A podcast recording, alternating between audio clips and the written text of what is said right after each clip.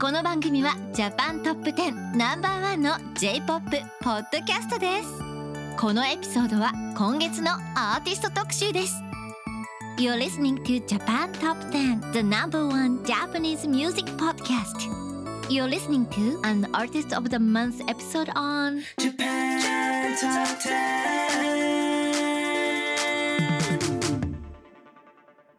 Hi, I'm Brinton, I'm Kuzei.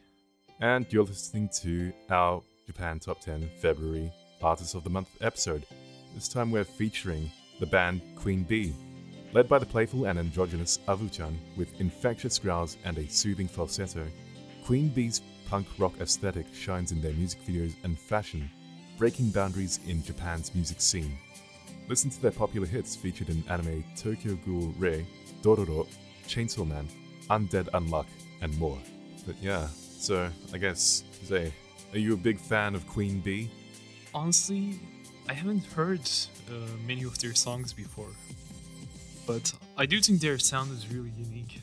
More than just their sound. It's, I think you can't really have the full Queen Bee experience without seeing the music videos. It's really like, yeah, the costumes are just out of this world. Oh yeah, definitely. The style is, I mean, it's, I think it's quite visionary. If I do say so myself, it's, it's really high effort and it's really, really characteristic. Yeah, and I guess it's really not. It's not every day that you see someone, I guess, who is non-binary, being, I guess, the face of Japanese pop music. So yeah, Queen Bee is absolutely breaking every sort of barrier coming their way. Definitely. So with that, before we get into our episode proper, we do have a few announcements. Want to join our team? We are looking for various staff members, including audio editors, content producers, and on air hosts, to join our podcast. Join the biggest and best Japanese music based podcast out there. Check out our website at jtop10.jp slash join for details. Queen Bee, or Jo Obachi, is a rock band from Kobe that has been active since 2009 under Sony Music. Its members include vocalist Avu-chan, bassist Yoshi-chan, and guitarist Hibari-kun. Until this year, Avu-chan's sister, Ruri-chan, was also the band's drummer. Their music has been featured in the anime Chainsaw Man and Oshinoko. The band members all reportedly do their own makeup and create their own accessories, while vocalist Avu-chan writes and composes the band's music and comes up with their album concepts. Known for their wild music videos, punk attitude, and outlandish fashion and dance, they aim to put what they call beauty terrorism, binotero, into their music. Queen Bee made their major debut under Sony Music with Majogari, Witch Hunt, and performed the theme song for the 2011 film Moteki. In 2015, guitarist Hibari joined as a support member. The band continued providing their music to popular films including the 2019 Ringu spin-off Sadako and live-action film Tokyo Ghoul S, and rose to further prominence this year with Violence, the ending theme for the anime Chainsaw Man, Mephisto, the ending theme for the anime Oshinoko, and Zeroichi, the opening theme for the anime Undead Unluck. Queen Bee are scheduled to perform at the US convention Anime Boston in 2024 during the weekend of March 29th to March 31st. With that, let's get right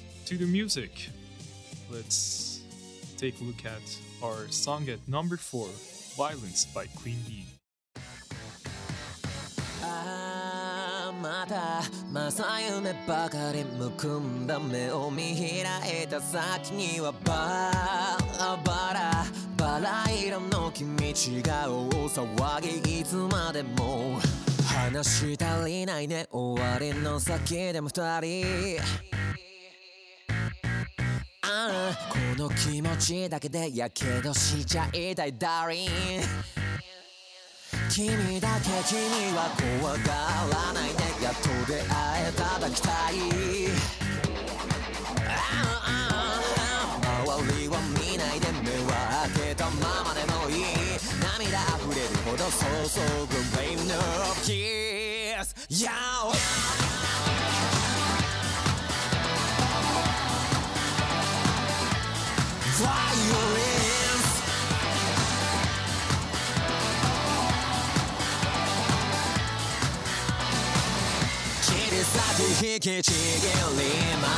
手術のよ料理のように早くそこに舌を入れて心まさぐられ二人だ。けのバイオレンスああ占いたがりは置いてけぼりで繰り出す運命は。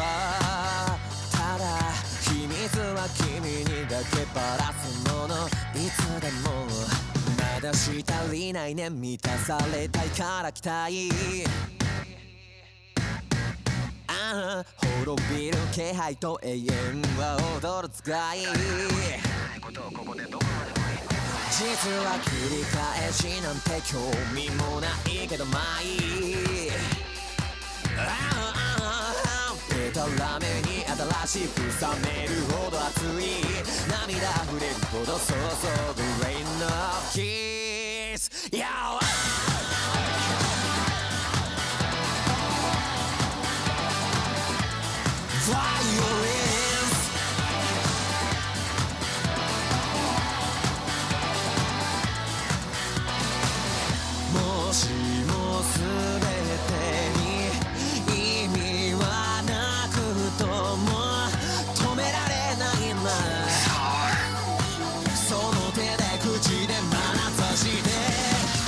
まりにだって終わりは来るとかだり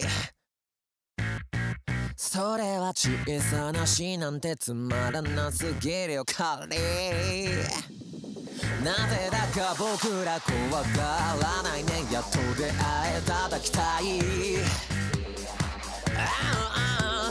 周りは見ないで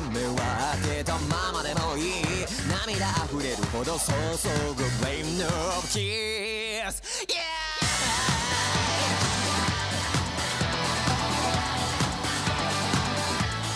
Violence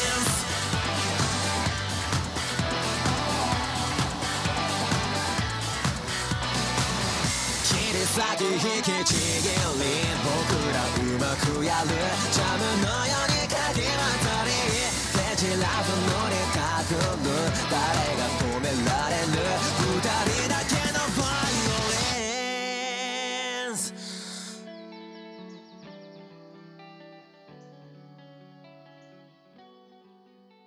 That was Violence, released on December 21st of 2022 and featured on Queen Bee's album Juni Jigen or 12th Dimension and as the ending theme to the 11th episode of the beloved anime Chainsaw Man. The music video features vocalist Avu-chan as a giant kaiju in Japan. The album reached number 12 on the Japan Top 100 charts and number 15 on the Oricon charts. I've got to say, this song has got to be one of the most misleading songs of this episode. Oh, how so? Yeah, with the song called Violence, right? Like in Chainsaw Man, you know how there's there's a character called the Violence Fiend? Ah, yeah. Yeah, in episode 11, that's when the Violence Fiend was introduced, and I thought it was about him. Yeah, what's weird is that like the song has nothing to do with the character. And in fact, the, the lyrics aren't even close to gruesome or violence whatsoever. It's actually a bit more of like a love song. Yeah. Yeah, I can see that. Yeah, interesting. I mean, I guess thematically, uh, it fits with, you know, the violence fiend. But, you know, if you've seen the anime Chainsaw Man, with each ending, there's an accompanying animation from a different artist or group of artists each time. And I remember the animation for this one being pretty much about the anime itself. There wasn't anything to suggest a lot of violence. It was more almost I don't know, melancholy in a way, like black and white. Yeah, I guess other than the violence overall of Chainsaw Man. Like, yeah, that's probably like the only violent thing about it. Well, again, I like the guitar. It's quite powerful, and overall, it. I mean, I'd say the sound itself is pretty violent, in a sense. Yeah, it definitely is very rough. The music video, though, is quite interesting. Yeah, it's. I mean, it's pretty colorful. I think. Yeah, colorful is definitely right. yeah. I personally love Chainsaw Man. I'm following the manga weekly too, or bi-weekly, uh, depending on mangaka Fujimoto's schedule. But yeah, Yeah, I think Chainsaw Man being everyone's favorite anime is not. It's not an exaggeration. I'm also a massive fan of Chainsaw Man. It's probably one of the best shows I've seen in a really long time. yeah, the animation's pretty interesting too, uh, with Mappa doing all that CGI. But I think it really works. I think it was jarring for some people at first, you know, some pretty mixed reception there. But yeah, I like it. I mean, I like the manga too overall. And currently, the manga is at a really interesting stage. So if any listener out there wants to get into Chainsaw Man, please do. It also sort of tangentially fits in with the team of punk as well. And Fujimoto himself is a pretty punk-ish character that defies society's expectations of a standard shonen manga, I'd say. Yeah, So yeah, You're absolutely right. I think yeah, the humor in this, like in in Chainsaw Man, does kind of tend more more towards Western tastes. It reminded me a bit of. Have you seen um, Panty Stocking with Garter Belt? no, I have not. Yeah, it's it's like a Western flavored anime is the best description I can come up with. It's like the humor feels very weirdly American somehow, in ways that I can't describe. It's like it just feels like it was written with foreigners in mind, and I think that's probably why Chainsaw Man is so successful. Hmm, yeah. I mean, now that you mention it, uh, yeah, I think it performed quite well internationally too. And I've heard that they weren't really expecting this success, this international success. I know, but yeah, I agree. It works. And Fire Punch too. That's also uh, one of Fujimoto's manga that's really interesting.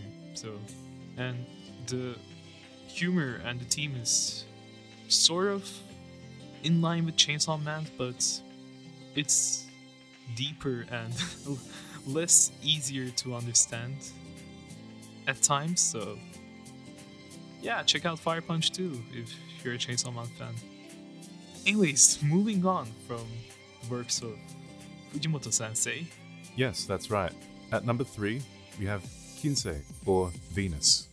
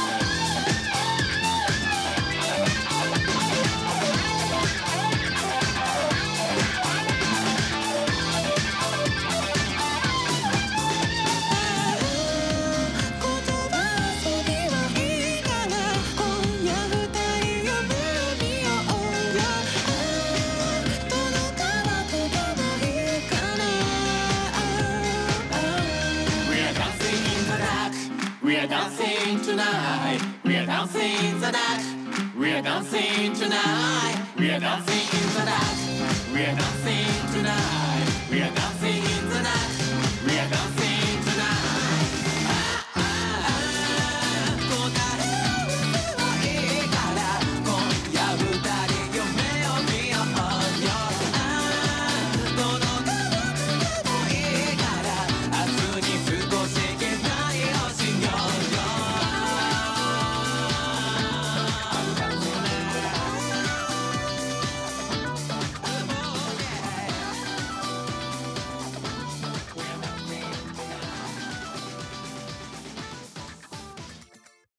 Was Kinsei, or Venus, which is a funky pop song released on the 11th of May 2016.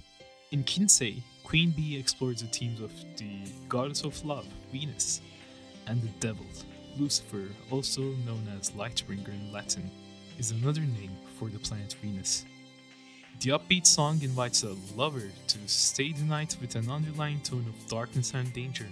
Queen Bee released a duet version of the song with singer DAOKO in 2018. The cover art for the single, entitled Queen Bee vs. the Prison Gate Island Family, or Jo Obachi vs. Gokumonto Ikka, was drawn by Kinu Nishimura, best known for her designs for Capcom's 1990s fighting games. It is worth pointing out that Kinsei should not be confused with their other song, literally called Venus. Yeah, this this one's written with the kanji for the actual planet Kinsei. And I like that in Japanese. They have, you know, both for days of the week and for planet names, they use all these different, you know, uh, kin, sui, uh, moku, do, those sort of kanji for the names. It's just a neat little linguistic thing, in my opinion Right. with kanji. Yeah, Yeah. where you know like uh, Mars is kase, which is pretty fitting. Uh, flame, red, red plant. Yeah. Oh yeah. I guess um I'm really glad that we got to talk about the cover art because wow, that it actually looks like something out of like a PlayStation game. Yeah, definitely. Capcom's fighting games are always pretty iconic. Yes, that's the word I was looking for. When you see this sort of art, it's I think natural to think about video games or that have that get that sort of feeling, you know. Yeah, have you have you heard the uh, duet version? Oh, um, I have not. Yeah, I think it really adds to the. Uh, yeah, earlier we mentioned that it is a funky pop song, and like DAOKO is, she kind of gels well with that sort of aesthetic. Like she's a rapper, but she also has done pop songs as well. So yeah, I think it's a it's a very natural sort of um, addition to the song. Oh yeah, um, I see. Yeah, I really have to check out the duet version as well, because I have heard some of DAOKO's works, and I think a rap like that, yeah, it probably ties to along together, right? I mean, yeah. What do you think overall, to compare the versions, or Yeah, I think it really, yeah, I guess it depends from moment to moment. Like, I do like the original, but I also like the differences that, you know, DAOKO brings to, to the song. Like, they, it kind of makes it its own thing. So I'm not sure if it's, like, totally comparable. I see. Yeah, so be sure to check that out as well. Yeah. And I would have said, like, check out the music video, but I understand that it might not be available for everybody. But yeah, on a visual level, this music video really showcases, like, Avu-chan's gender fluidity. Yeah, interestingly, I had a hard time accessing the music video. The official one didn't work for me. Before we get to our next song, we have an announcement to make. Want to advertise on our podcast? Market your brand onto one of the world's most popular Japanese cultural based podcasts. Reach up to potentially 70,000 listeners around the world on a weekly basis with advertising costs that'll fit your company's budget. Find the full details at jtop10.jp. That is jtop10.jp. Our runner up song for our Artist of the Month countdown is Queen Bee's Zero Ichi, or Zero One.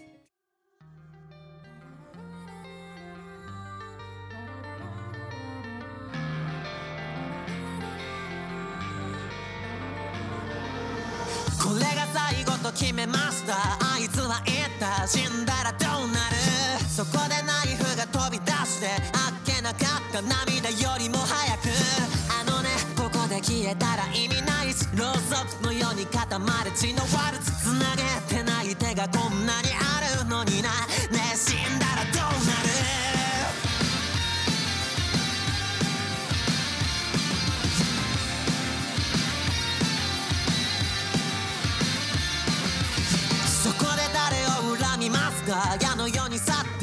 ぎてく季節譲れないまま持ち直して許せばきっと忘れちゃえ何もかも行く先優しさが立つ帰り道振り返る背に悲しげな眼差しありがとうとごめんを繰り返すまま踏み出した0 1毎度最高な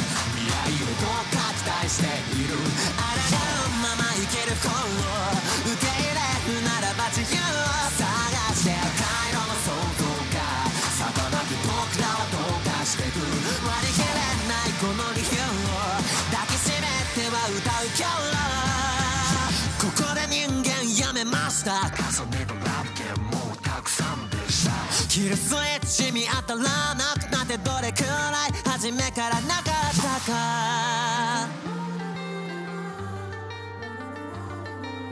ゼロが並べば安心です。関わりがいるなんて言わせたくなかった。寂しさの歯で一人踊れます。かさびたナイフ捨て時は逃した。かわかないでこのままダンスダンス。ロードねえそっちはどうです？か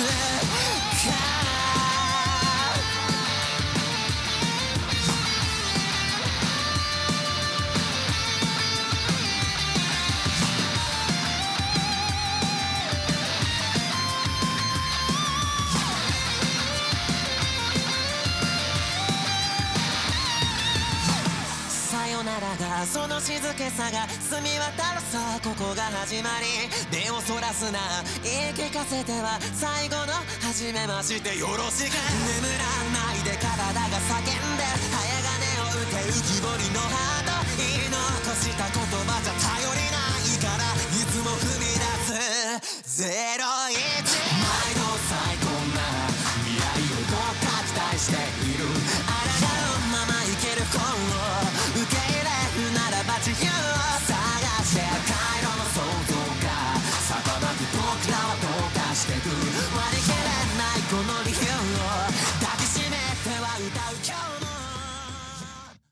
That was Zero Ichi by Queen Bee.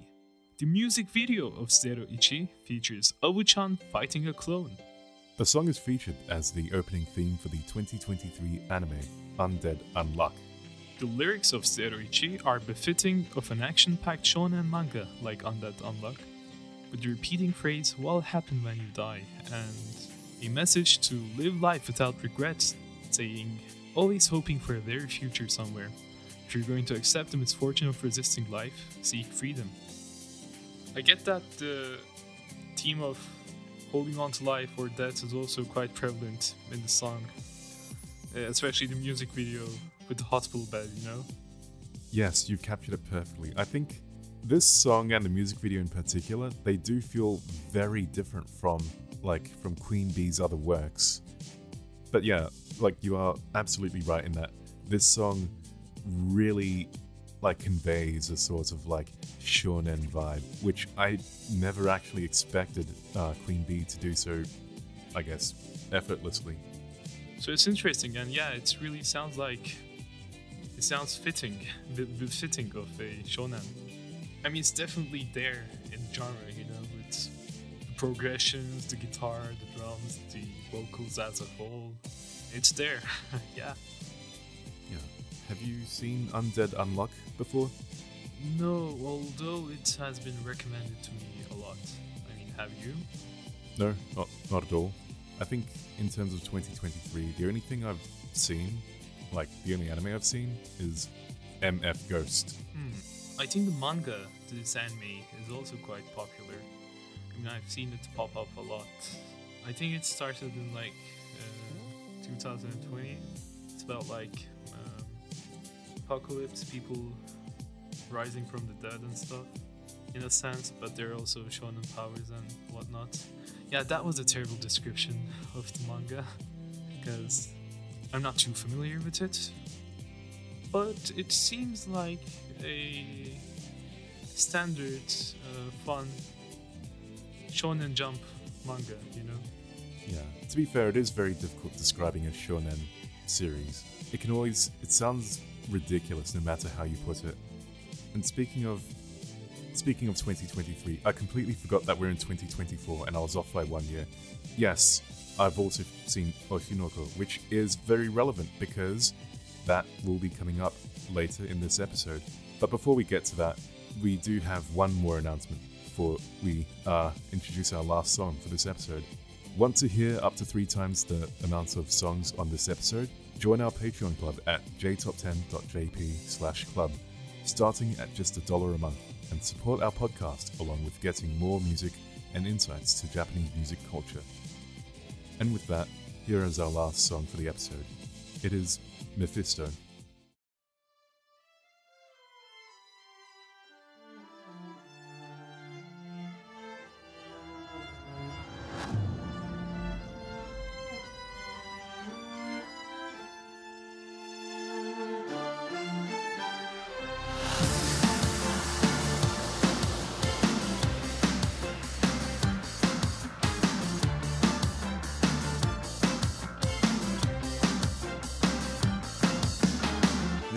チャンスに植えたつま先が踊り出すままかけたこの夜空。波のスタンスじゃなびかな。い星は宝石の憧れ。浮かぶ涙と汗は血の名残目の中でしか泳げなきゃ芝居。だけどステージが逃がさないいついつまでも憧れ。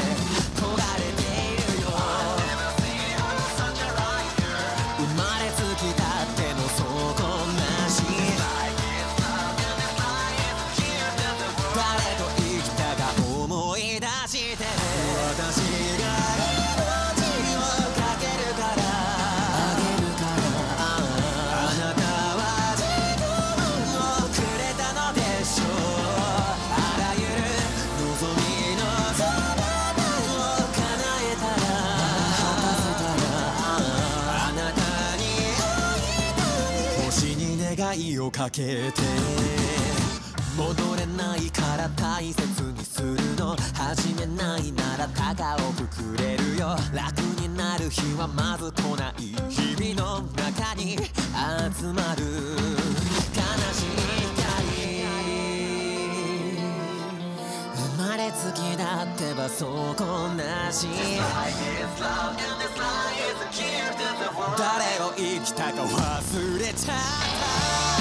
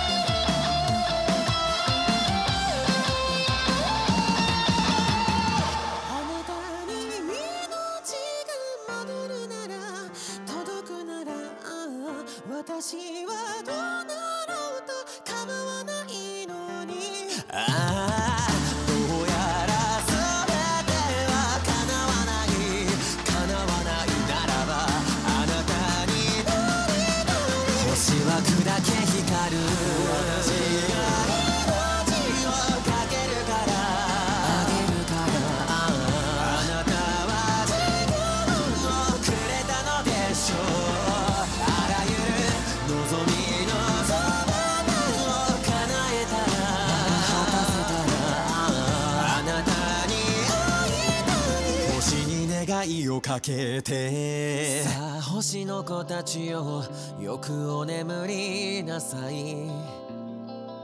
輝きは鈍らないあなたたちならば。さあ星の子たちよよく狙いなさい。瞬きを許さないあなたたちならば。That was Mephisto, which was released on the 17th of May 2023. This song was featured as the ending theme for the 2023 anime Oshinoko, which is about idols Ruby and Aqua investigating a murder as they navigate the idol industry. Mephisto is a melancholy song that appears to be a song written from the perspective of Ai Hoshino in Oshinoko, the mother of Ruby and Aqua, with the lyrics Children of the Stars, sleep well, I know you'll never lose your shine. Children of the Stars, fight well, I know you'll never waver. I bet my life I will. You gave me your time, right? If all my wishes were to come true, oh, if only they could, I'd want to see you. Wish upon a star. Children of the Stars, or Hoshi no Ko, has the double meaning of Hoshino's children as well. So, uh, you know, Oshi is an idol term, but when you add an H um, before the initial O, you get Hoshi, which is star. So it's all very linguistically similar words, and it's just wordplay, which is fun. Yeah, double meaning? It feels more like triple meaning now. yeah. Aside, Mephisto reached number 16 on the Oricon singles chart. Again, the music video is really high quality. It's it's like a movie on its own. I have a confession, and uh, yeah, I actually never saw this music video until just before recording this episode. So, and I'm kicking myself for not having come across it sooner because, wow, there's just so much love for the original source material. I was in so much shock at how good the music video was that I saw it like three or four more times. Yeah, yeah. I, I mean, definitely. I also rewatched this video multiple times. It's just that well executed, I'd say. Again, like I said, it's almost like a movie. That there's a plot going on, uh, the lighting, the costumes, the setting. It's it's immaculate, you know. Yeah. Oh, and yeah, it's. Speaking of costumes, this song was also featured in the first take, and it really takes the song in a much more dramatic direction. But also, the costume, the costumes are like excellent. So, I think it's probably like one of the best, uh, the first take videos that Queen Bee has done in a in a while. Like I think ever, really. What did you think of um, Oshinoko, by the way? Okay, so I haven't seen it. I haven't seen the anime. I got started with manga, but I'm still going on. I really try to avoid spoilers, but sometimes you pick some things up every now and then. You know, um, scrolling online, talking with other people. Yeah, I really need to get caught up with the manga and then the anime because the illustrator for the manga is also oh I forgot their name. They they, they worked on quite, quite a few works that I've enjoyed um, in previous years. That's why I wanted to get started on the manga. But yeah, overall, it's. I know that it's great. Uh, like the art style is great. I've heard great things. Uh, I listened to the soundtrack. That's also great yeah, it's overall, I think it's. I mean, I can't say anything about the anime specifically because I ha- I'm yet yet to see it. I mean, wh- what would you say?